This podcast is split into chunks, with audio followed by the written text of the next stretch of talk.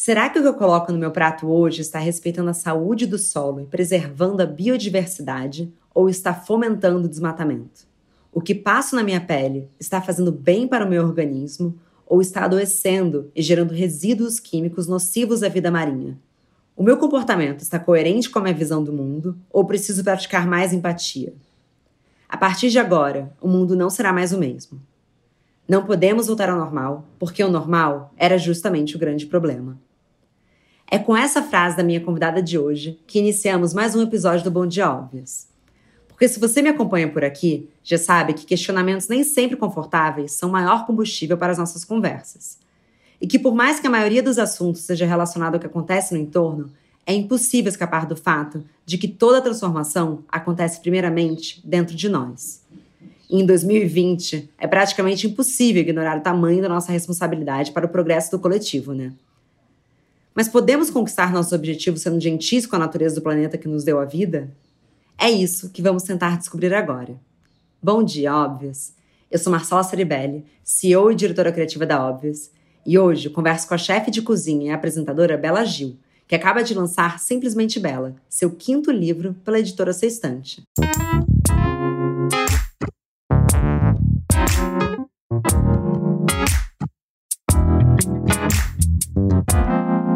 Bom dia, óbvias. Bela, muito bom dia. Bom dia, Marcela. Obrigada pelo convite de estar participando aqui. Muito feliz. Obrigada a você, demais.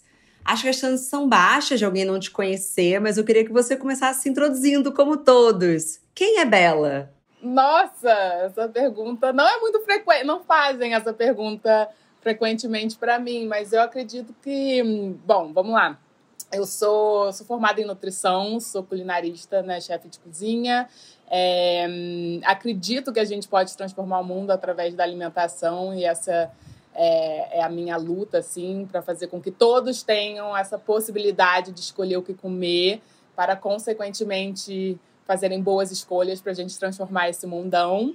É, eu sou é, fiz o mestrado em ciências gastronômicas em 2018 na Faculdade de Ciências Gastronômicas na Itália e sou vice-presidente do Instituto Brasil Orgânico, apresentadora, é, escritora, ativista e acredito que é, é isso. Acho que tá legal, né? Bom, falando escritora, você está aqui porque você lançou recentemente o livro Simplesmente Bela. E eu queria que você contasse um pouquinho de onde que veio essa inspiração para escrever esse livro e por que justamente nesse momento, no mínimo, atípico da nossa história. Então, esse livro ele estava quase pronto é, logo assim que começou, né, que o coronavírus chegou ao Brasil e tudo fechou, entrou, entramos em quarentena e, e por incrível que pareça, é, o livro ele hum, fala bastante do cuidar, né? É um livro que é, é, eu falo é, simplesmente bela, o subtítulo são receitas para você cuidar do seu corpo e da sua casa. É, e da sua casa no sentido tanto a nossa casa micro, assim, nosso espaço, que é o nosso lar, como também da mãe terra, do nosso planeta, nossa casa maior. E então eu acho que durante a pandemia as pessoas elas acabaram se conectando mais com essa com esse aspecto do, da economia do cuidado, sabe, do cuidar na nossa sociedade, que é o cozinhar, o limpar, é, enfim, para gente é, é, é essa essa pequena grande parte da nossa vida que muitas vezes a gente não, não dá tanta importância, não reconhece, muitas vezes a gente terceiriza e, e acaba que é, passa assim despercebido. Então foi uma maneira de. Eu falei, gente, as pessoas estão atrás disso. E, como, e, e, por que não fazer de uma forma muito mais natural, sabe? Então é, uma, é um livro bem, é, bem bacana que eu falei, falei inclusive para a editora.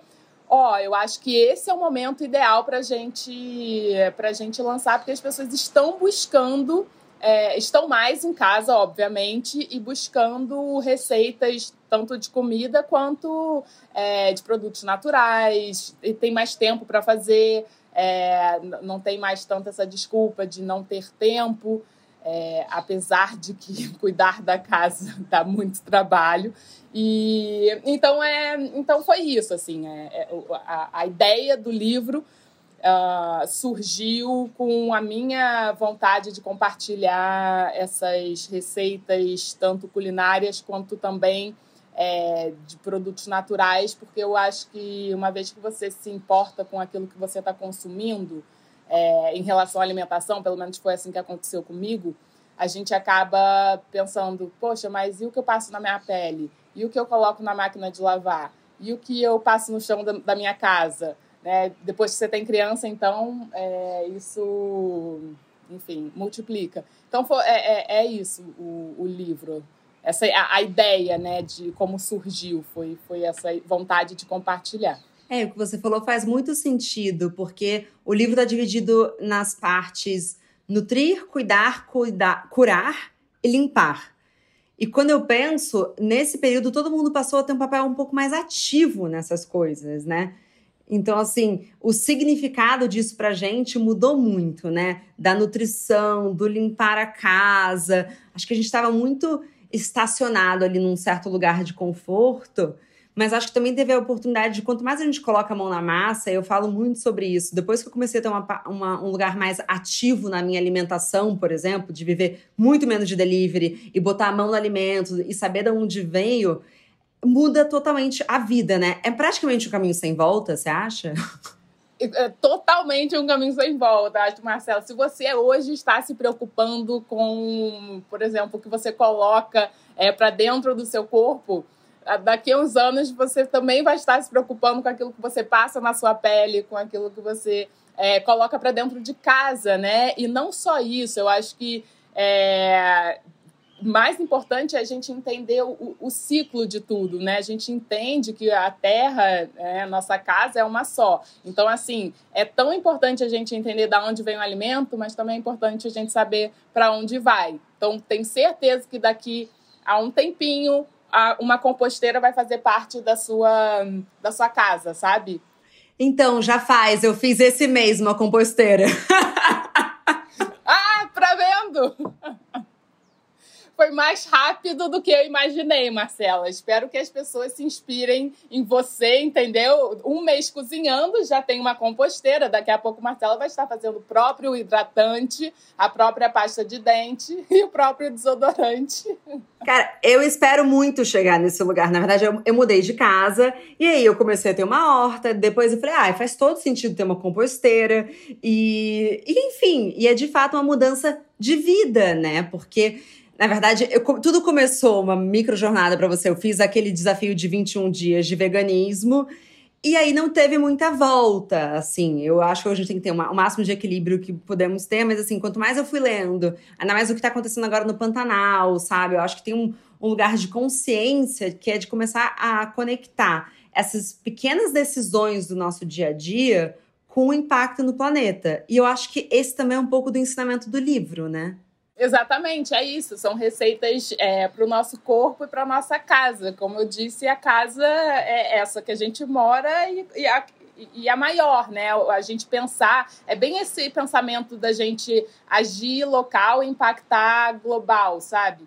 É, porque é o que você falou, a gente acaba é, pensando e se importando quando a gente ganha essa consciência dos nossos atos, né? Do, assim, tudo que a gente consome é, tem um impacto, um impacto positivo, um impacto negativo, e a gente precisa entender é, essas, esses impactos para a gente poder fazer melhores escolhas. Então, se você sabe que reduzir o consumo de carne vai impactar positivamente no meio ambiente, por que não fazer essa escolha? Sabe, se você tem a oportunidade, se você tem o acesso, se você tem a informação e conhecimento. Eu acho que é, é, é, importantíssimo a gente ter essa, essa voz ativa e não só a voz, mas também a, a colocar em prática. Né? Eu acho que é fundamental a gente, é, tendo conhecimento, a colocar isso em ação. Então, eu fico super feliz de ouvir esse seu relato e, e, eu espero realmente que inspire mais gente, porque realmente é um caminho sem volta, sabe? Uma vez que você entende o, essa relação totalmente. Eu acho que o, o, próprio, a própria pandemia e o próprio hum, coronavírus fez com que as pessoas entendessem a, hum, a relação sistêmica que, que existe no planeta, sabe? Uma coisa que acontece, uma pessoa espirra lá na China, a gente fica isolado aqui no Brasil por mais de seis meses. É, é, é assim, a gente está interconectado, né? Tudo está relacionado. Então, o que a gente coloca no nosso prato impacta, sim, o mundo. Por isso que eu falo que dá para transformar o mundo através da comida. Eu não tenho a menor dúvida. Inclusive, esse é o terceiro episódio de uma série que a gente está fazendo sobre alimentação. E a conclusão de todas é o mesmo. Assim, é, o que você coloca no, no seu prato também é um ato político. E eu acho que isso que as pessoas vão ter que entender. É, a gente não está vivendo num período. Eu amo que quando a gente estava na escola falavam assim, e os seus netos? Eu falo, gente, esquece neto, tá? assim, é a gente. O relógio ele, ele acelerou numa velocidade que vocês não têm noção. Então eu acho que é, é um pouco dessa conexão e só que simplificar também, né? Eu amo que você já traz o, o simples ali de cara, porque muitas vezes as barreiras é, mas é tão complicado é tão complicado. E uma das teclas que você bate muito é na questão de reinventar o alimento. Você pode dividir um pouco de como que isso funciona na prática e no dia a dia? tá. É, bom, reinventar o alimento, acho que tem muitas interpretações para essa, essa frase, porque é, eu acho que assim uma das, uma das nossas grandes características como seres humanos é a criatividade. E, e eu acho que a gente, na alimentação, a gente pode usar muito a criatividade para adaptar uma alimentação mais, mais completa, mais integral, mais saudável possível é, menos impactante né, negativamente para o meio ambiente, é, que a gente consiga desperdiçar menos. Então, quando você fala essa frase, logo me vem à cabeça essa questão de, do uso integral dos alimentos, sabe? E, e, então é, eu inclusive tenho outro livro chamado Da Raiz à Flor, que é um livro de culinária que fala exatamente sobre isso, como a gente pode é, usar o, o, alimento de maneira integral para evitar o desperdício de alimentos, porque é absurdo que a gente viva num mundo no qual um terço da produção de comida não vai parar no prato das pessoas, né? É, é descartada, jogada fora. Isso tem impacto não só é, na saúde da população, é, como, né, por causa da, enfim, falta de comida e tudo mais, mas também para o meio ambiente, para a, a comida desperdiçada, né?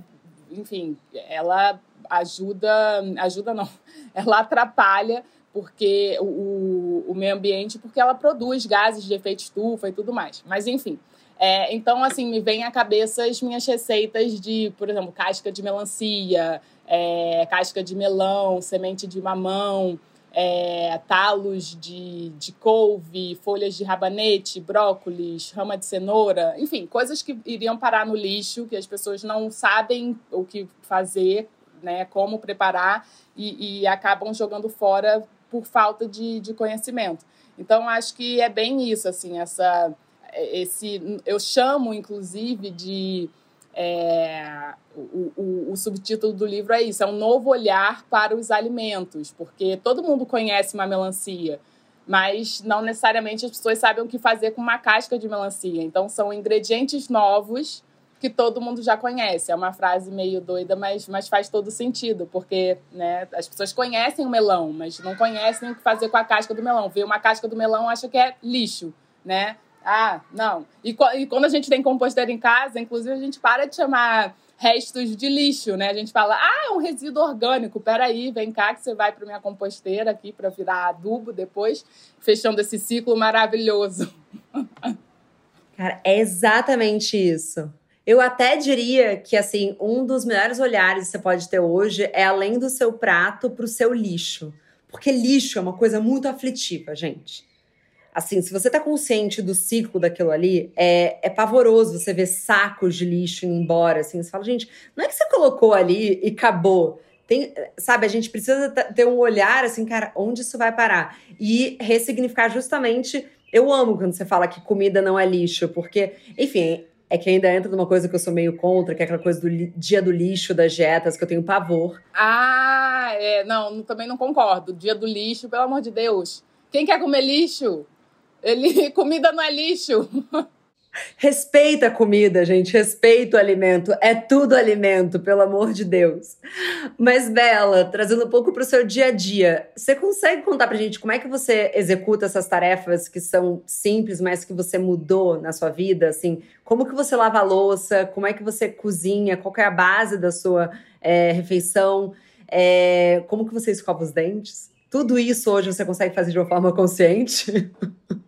Então, é, o livro, inclusive, Simplesmente Bela, foi. Hum, é, partiu muito dessa premissa do, do, meu estilo de vida, como, como eu gostaria de compartilhar esse, esse meu estilo de vida, né? Porque as pessoas ficam super curiosas, como é que uma pessoa consegue viver desse jeito e tudo mais. É, e, e, e também, não que eu seja essa pessoa, né, 100% tipo, perfeita que está muito no imaginário das pessoas. Longe disso, super longe disso. Mas, é, respondendo mais diretamente sua pergunta, eu não faço tudo, é, por exemplo, sabão é, para lavar louça.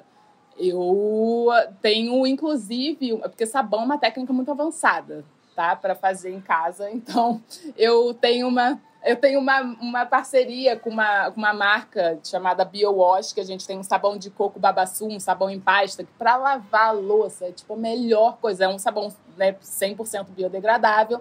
É, eu gosto de usar aquela esponjinha, sabe, é, bucha vegetal. É tipo outro nível também. Quando você já está na bucha vegetal, você já, já sabe, outro nível de, de consciência. Mas eu tenho uma é, esponjinha de aço para eventuais necessidades.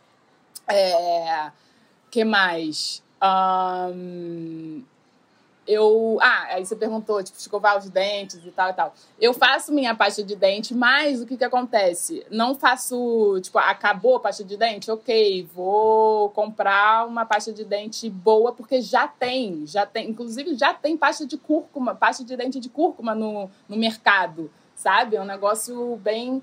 Bem bacana. A única coisa que eu realmente não troco, que para mim é a receita mais é, assim mais perfeita do livro é o desodorante sólido. Sério, esse esse é, é muito bom. Eu sou apaixonada por essa receita, é muito maravilhosa. Não, que bom, porque desodorante é uma, é uma polêmica. Não, esse, eu juro, esse eu não troco. Ele é muito, muito eficiente. Tipo, funciona absurdamente bem. Então, o desodorante eu uso o meu mesmo.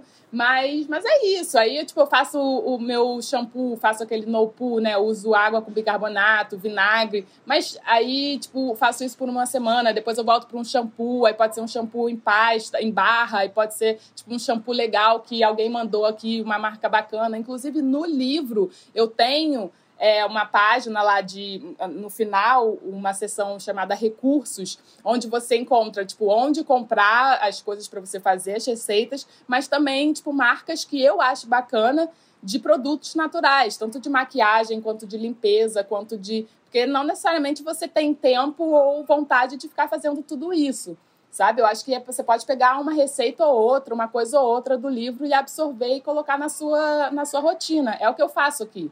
Tipo, domingo à noite estava eu e minha filha aqui, a gente pegou citronela do, do jardim, daqui da, da varanda, da hortinha, porque começou um, tipo, agora primavera, uma enxurrada de mosquitos aqui em casa, gente, não, vamos fazer um repelente. Aí tava eu e ela à noite, tipo, era, sei lá, 11 horas da noite, cortando citronela para fazer o nosso repelente.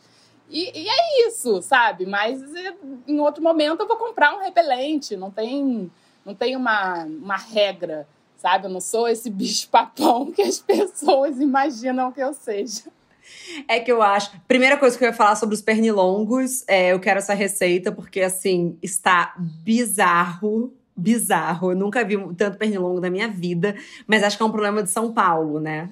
Deve ser, porque não é possível, assim. Tipo, a gente falou: o que, que tá acontecendo?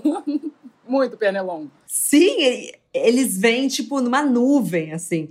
Aí a segunda coisa que eu ia te falar é que eu acho que você vem, é, talvez você já tenha se habituado ou não, mas é muito de terem transformado nessa coisa de que você é extrema, é, também vem de um medo de mudança das pessoas. Você acabou ficando um pouco a personificação de uma grande mudança.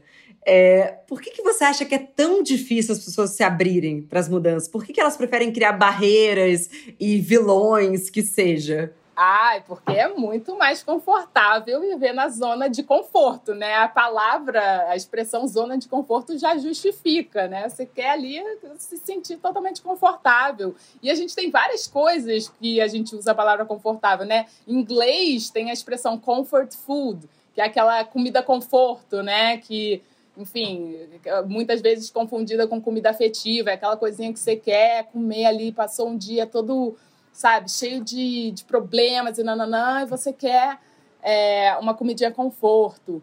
Um, mas eu acho que você já respondeu, na verdade, meio, talvez meio sem querer a pergunta, porque é, as pessoas elas criam essa, essa barreira é, pelo, pelo medo, sabe? Existe um medo é, de, de, mudança, o medo do novo. Eu acho que isso é, é um pouco natural do ser humano. Assim, a gente, a gente é, gosta de, de permanecer na zona de conforto porque, evolutivamente falando, né, meio tipo a gente não mexe muito no time que está ganhando.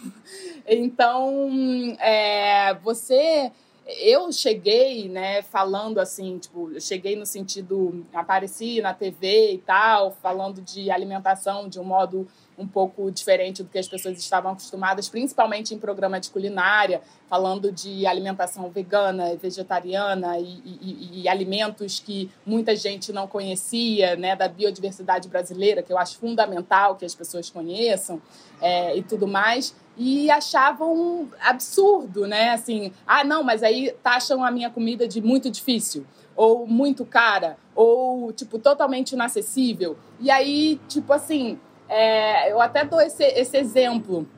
É, por exemplo, fazer um leite de amêndoa, digamos. Ou, na verdade, um leite de castanha. A gente basicamente precisa pegar a castanha, deixar ela de molho ou ferver na água por 10 minutos, bater no liquidificador com água e coar. Assim, não vejo um mistério muito grande, né, para fazer um leite de castanha. As pessoas acham, tipo, absurdamente difícil pelo simples fato de não conhecer o leite de castanha, porque assim, Fazer uma feijoada é mil vezes mais difícil do que fazer um leite de castanha. Mas para as pessoas, se tem tipo, um programa fazendo feijoada, ou se tem. Enfim, você pensa, ah, vamos fazer uma feijoada, ou vamos comer uma feijoada, as pessoas não, não, não, não pensam muito na, nesse empecilho, assim, não, não tem uma barreira muito grande, sabe? É tipo, ah, vambora, ok, feijoada, ah, legal, ó, tem alguém fazendo feijoada. Leite de castanha já vira. Nossa, essa menina é muito. Não, essa receita não dá, não dá, é muito difícil. E não é. É simplesmente pelo desconhe... falta de conhecimento, sabe?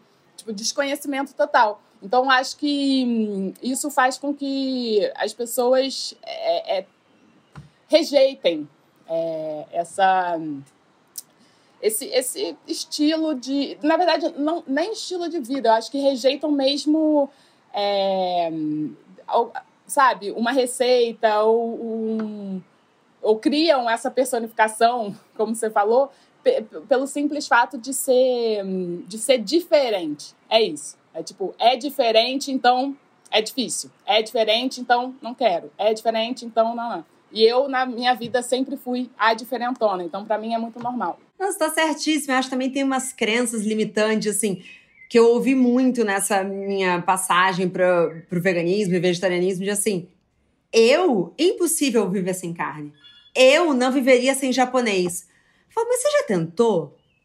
Ah, não, é impossível. Falo, gente, mas assim, vamos lá. E aí eu sou um pouco mais chata, talvez, porque eu falo assim: olha, agora é uma opção minha, daqui a 20 anos você não vai ter opção.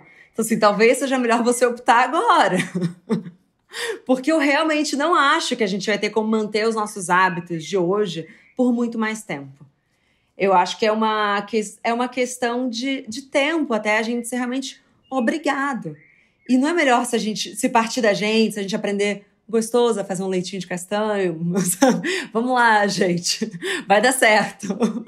É, e é o que você falou, tipo, basta experimentar. Tanto que eu recebo hoje muitas mensagens, e obviamente você já vê a mudança, né, nas redes sociais, na, na, na, na nossa sociedade mesmo. As pessoas já estão mais abertas a isso, já tem leite vegetal vendendo, na, sabe, no supermercado. É, a mudança está aí, está acontecendo. Basta você experimentar. É isso. Tipo, uma vez que as pessoas fazem né? Por exemplo, faz um leite de amêndoa. Nossa, é realmente muito fácil, é muito. Por que, que eu não tinha tentado antes? E aí, eu estava dizendo, eu recebo muitas mensagens de pessoas é, muitas vezes se justificando, se desculpando, falando: Nossa, Bela, eu acho que eu não estava muito preparada para te ouvir naquele momento, quando você apareceu, porque. Ai, que demais! É, mas hoje. É, não, é impressionante. Ah, mas hoje eu tenho que te agradecer, porque meu filho nasceu e ele é alérgico a leite, por exemplo, então eu tive que procurar receitas diferentes. É, então, queria te agradecer. Então, é assim, é realmente. Eu tenho. Tem é, comentários, assim, que são hilários. Tipo assim, eu te odiava, mas hoje eu te amo. É tipo desse, é nesse nível. É nesse nível. Tipo, hoje eu te compreendo. Hoje eu te respeito. Hoje, nananã. E eu, ah, tá bom. Tipo, tá ótimo. Pra mim, é, acho que cada um tem o seu, tem o seu tempo. E outro, outro comentário que eu queria fazer em relação ao veganismo que você falou, é, existe um preconceito também contra, acho que, que contra essa, é, essa proposta alimentar, esse estilo de vida, essa filosofia, essa ideologia, né, na verdade, que é muito maior do que perpassa a alimentação, mas vai muito além.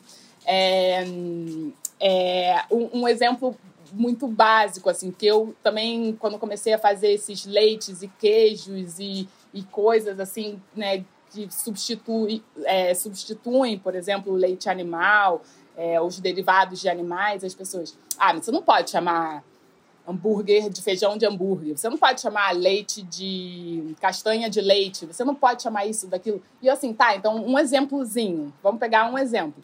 Leite de. Tipo, aí eu, eu pergunto, o que, que é um líquido branco que normalmente a gente usa muito na culinária baiana, principalmente para fazer muqueca. Tipo, um ingrediente importantíssimo da muqueca que a gente precisa. Leite de coco. Exato, obrigada, Marcela. Leite de coco. leite de coco sempre foi chamado de leite de coco desde os tempos de sei lá quem.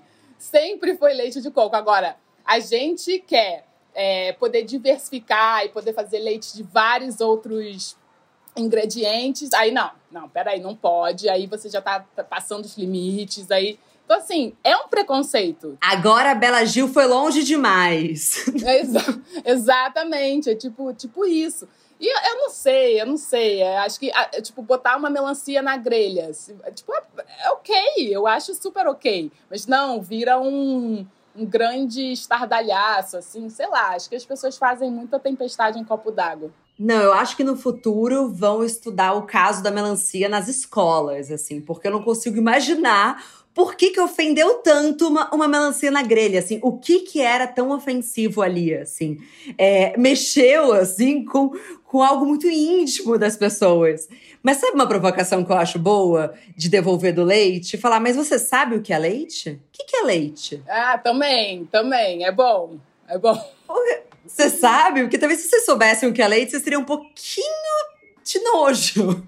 Você sabe que tem no leite, assim, as pessoas. Ah, não, não. Será que soja é bom? Assim, é porque eu, eu faço muitas receitas com tofu, com tempê, que são é, assim, é, produtos ah, derivados da soja que são ótimos, né? Acho que a soja tem diferentes maneiras da gente consumir. Mas o tempero, o, o, é, assim, a soja normalmente fermentada, coagulada, é super incrível. E as pessoas, ai, Bela, mas você usa tofu, você não tem medo, não? Dizem que tofu é, pode dar, enfim, mexer com os nossos hormônios, e será que para homem é bom? Aí eu falo assim, será que essa pessoa já pensou no leite que ela toma, assim, a quantidade de hormônio que tem num copo de leite, por exemplo? Tipo assim, a pessoa está preocupada com a, o hormônio da soja, mas não está nada preocupada com o hormônio da, da vaca. Tipo, vamos, né, só, assim, sem, aqui sem, sem super julgar,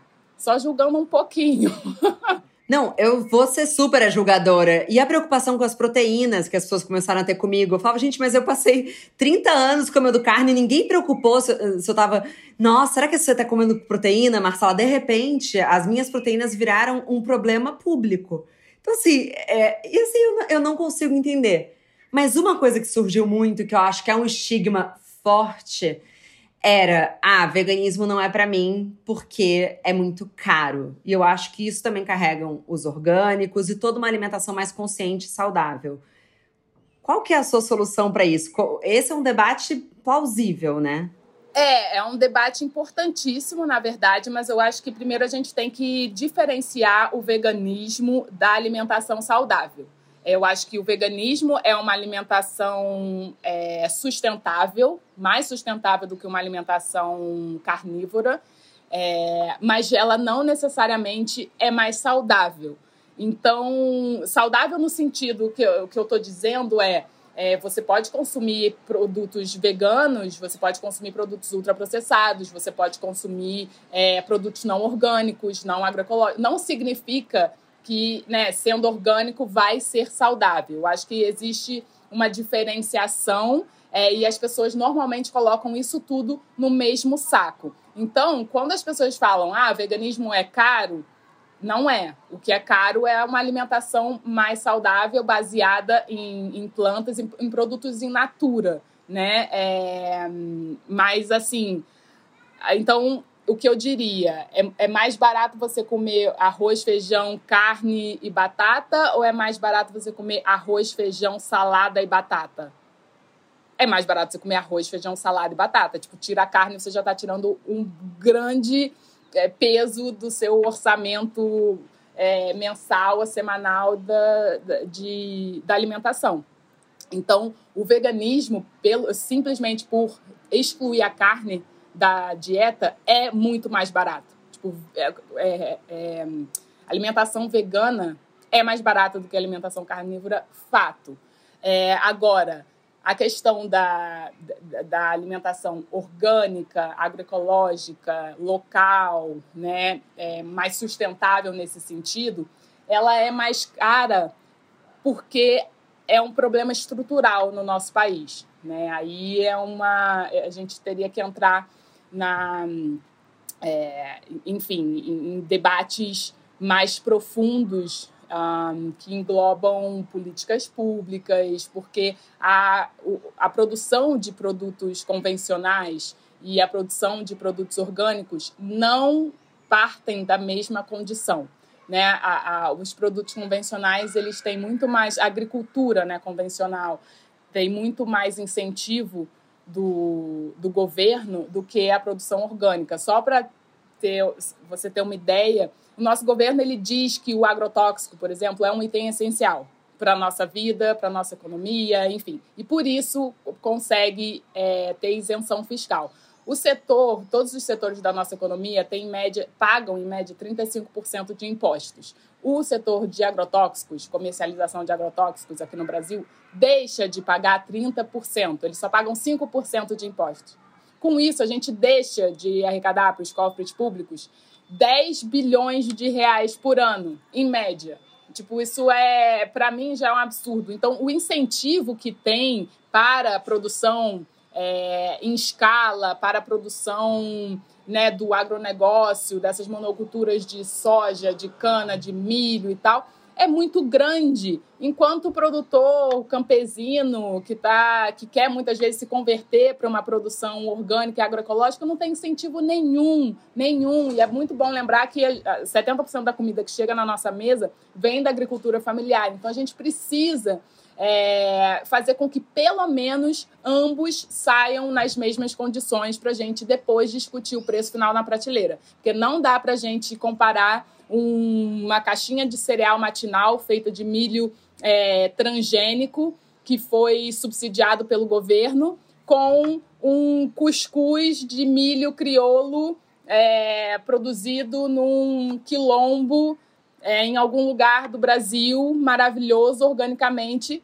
desculpa, o preço tem que ser diferente. Então, é, a gente precisa de mudanças estruturais, a gente precisa é, de mudanças em leis, incentivos né, do, do governo para a produção de, de produtos mais saudáveis, é, orgânicos e agroecológicos.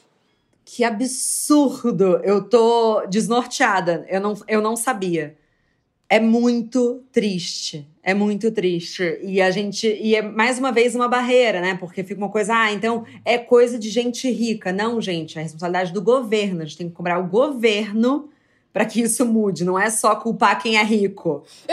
Exatamente. Muito obrigada por falar isso, porque, tá, por exemplo, fala, a gente fala de é, veganismo, aí obviamente inclui, as pessoas colocam tudo no mesmo saco, mas eu falo muito, principalmente de alimentação orgânica e agroecológica, e falo, ah, mas isso é elitista, ah, mas Bela, você só faz comida para gente rica e tal, ah, mas é, você, enfim, fala de castanha de baru e não tem gente para botar, não tem comida para alimentar, enfim, 10 milhões de brasileiros, porque agora o Brasil voltou para o mapa da fome, né? A gente tem mais de 10 milhões de pessoas passando fome no Brasil, um, grande absurdo. E a gente fica, tipo, comemorando as safras de soja para a gente exportar para a China 70% da soja produzida aqui vai para a China para alimentar os porcos lá e a gente não consegue alimentar o povo brasileiro. Isso para mim é um grande absurdo.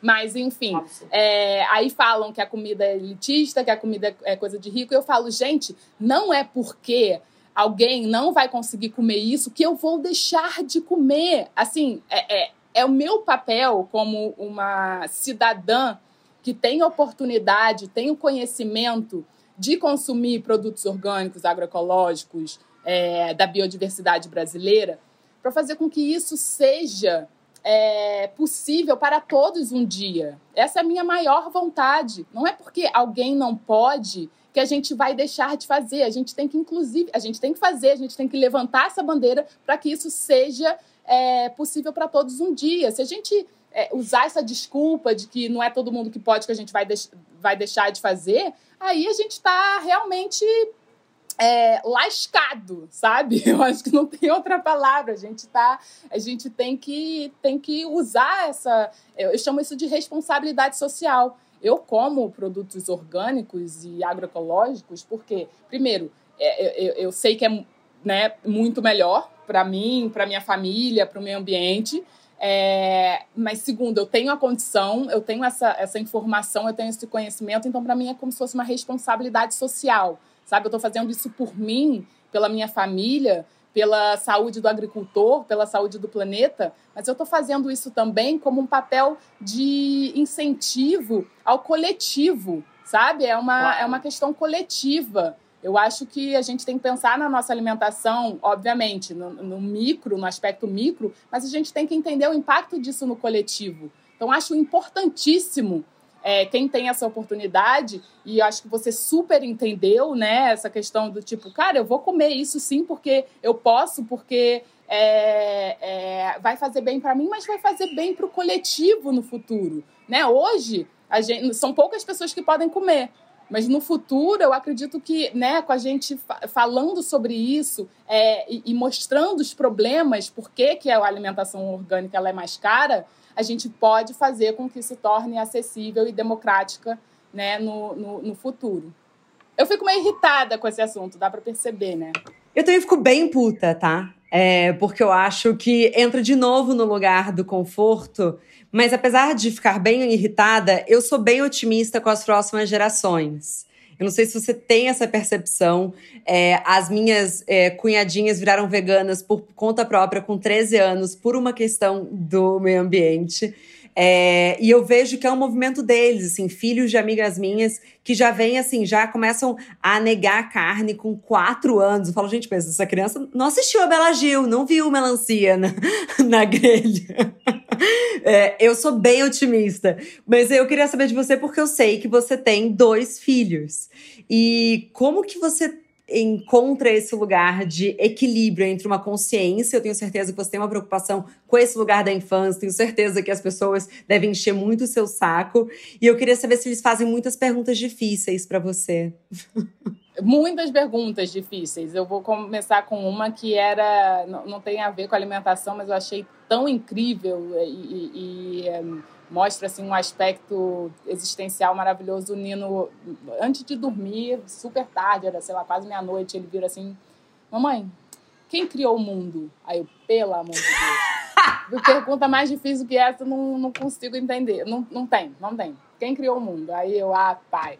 Mas aí eu, inclusive, gravei e mandei pro meu pai. Eu falei, eu tenho uma pessoa certa para responder isso para você. E aí eu mandei pro meu pai. Falei, pai, me ajuda. Mas, enfim, voltando ao assunto da alimentação, é, eu acho que você tem toda a razão. A gente está vivendo uma mudança geracional muito importante e as pessoas, acho que a nova geração já está nascendo com uma consciência muito diferente né, do nosso papel aqui na, na Terra. Eu acho que já nascem mais preocupadas com, com o meio ambiente do que, do que a nossa geração. E hum, isso é muito bom. Eu, inclusive, no livro Simplesmente, Be Sim, é, no Simplesmente Bela, eu falo, é, eu dedico o livro aos meus filhos e à sua geração, né, os seus companheiros de geração, porque eu acho que eu tenho a mesma esperança que você. Eu acho que eles podem é, é, realmente transformar é, o mundo que a gente está vivendo. E no meu outro livro, Bela Maternidade, que eu tenho um livro né, que eu conto meu. É, é, um, é um relato assim da, da maternidade, mas também com muitos especialistas, desmistificando muitos tabus em relação à gravidez, parto, amamentação e tal. E nesse livro eu falo é, que a gente. Uma frase que eu gosto muito, é, que fala assim. Acho que a gente não precisa. A gente não precisa, não, mas é, vamos pensar, não vamos pensar só em deixar um mundo melhor para os nossos filhos, mas vamos pensar em deixar filhos melhores para o mundo. Porque eu acho que é isso. Eu acho que a gente precisa incentivar, a gente precisa educar, a gente precisa hum, transformar essa, essa próxima geração. Quer dizer, ela, elas já estão vindo transformadas, como você mesma falou. É, então a gente só precisa dar voz, dar espaço para que eles façam as suas escolhas é, eu acho incrível essas crianças que já nascem veganas, basicamente, né? Fora o leite materno, rejeitam tudo que é proteína animal e eu falo, uau, tipo, que incrível. na minha casa não é assim. Eu, por mais que seja a Bela Gil, a minha filha, com três anos de idade, ela era né, super vegetariana traçou uma costelinha de porco no colo do meu irmão. Eu falei, cara, essa criança não pode ser vegetariana. E ela fala, mamãe, eu queria muito ser vegetariana, mas eu não consigo. E aí eu falo, filha, você, tipo, você não, não, não, precisa ter esse peso. Essa, você já faz muito. Primeiro porque em casa não tem carne. Então ela come carne só, tipo, quando sai um restaurante, vai na casa de alguém, na casa de um amigo e tal e tal. Não é um hábito, né? Não é um hábito. Então é, eu falo, filha, você já faz muito, tá, tá tudo certo, tá tudo certo. Então, é isso. Essas são as perguntas difíceis. Não, eu imagino, eu imagino. E eu lembro quando eu era criança que meus pais tentaram ao máximo, mas, gente, anos 90, tá? Eles tentaram ao máximo que eu não comesse nada de açúcar. E só que a minha avó me dava chocolate escondido. Então a minha mãe achava até, sei lá, pouco tempo que eu não tinha comido açúcar até os três anos. E aí eu tive que dizer para ela que, na verdade, a minha avó me deu bastante açúcar. e aí eu ouvi a sua entrevista pro Calcinha Larga, falando que a Flor ligava pra avó pedindo pra ir na churrascaria, né? É verdade, total. Ela, é, ela falava, é, vovó, tipo, domingo, assim, vamos na churrascaria? Ou era, não, sei lá, sexta-feira, vamos na churrascaria no domingo? Aí eu, meu Deus, você é muito esperta, Flor. E eu acho que é isso, a gente dá oportunidade para a criança se expressar e ser, sabe? Eu acho que do mesmo jeito que, é, obviamente, o, Quer dizer, eu não tenho muitas expectativas em relação a, a. Nunca tive grandes expectativas em relação a isso, assim, com os meus filhos. Não que eu, poxa, fico muito mal, que ela ame carne. Isso não, não, não, não afeta nada na, na minha vida. Prefiro que ela seja essa é uma menina linda, super talentosa, maravilhosa, generosa, assim, tipo, não, ela não, sabe, não tem defeitos, é, é, muito maravilhosa. Bela, bom, a gente já tá terminando nosso papo e eu já deixo registrado publicamente que eu já super te admirava, mas esse papo foi demais, assim, obrigada demais. E pra gente finalizar, eu tenho uma última pergunta, que é Muito se fala sobre autocuidado hoje, mas eu queria saber o que é autocuidado para Bela Gil. Tá. Nossa, começou com uma pergunta difícil e vai terminar com uma pergunta difícil. É... Não, eu acho que o autocuidado é a gente. Hum,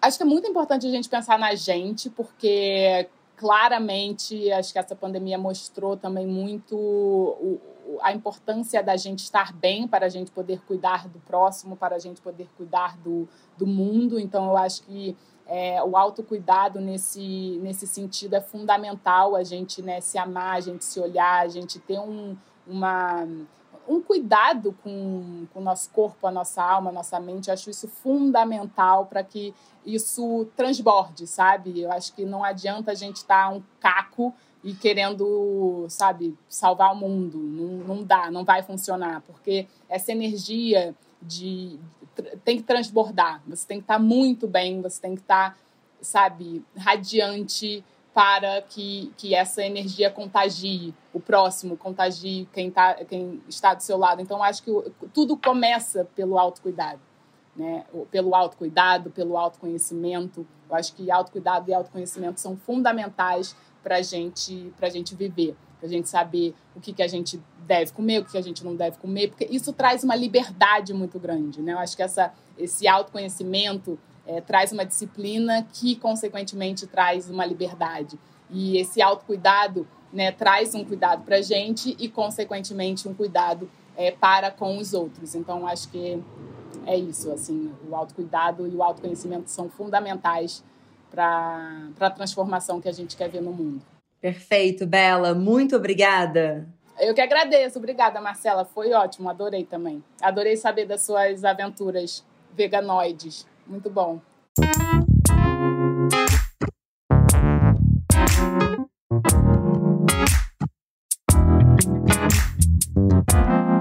Muito obrigada também a você que nos escutou até aqui. Mas a nossa conversa não tem fim. Continuamos semanalmente na nossa newsletter, que você pode se inscrever no www.obvious.cc, no Instagram, arroba e com comentários e sugestões sempre com carinho, no bomdia.obvious.cc. Bom dia, Óbvias!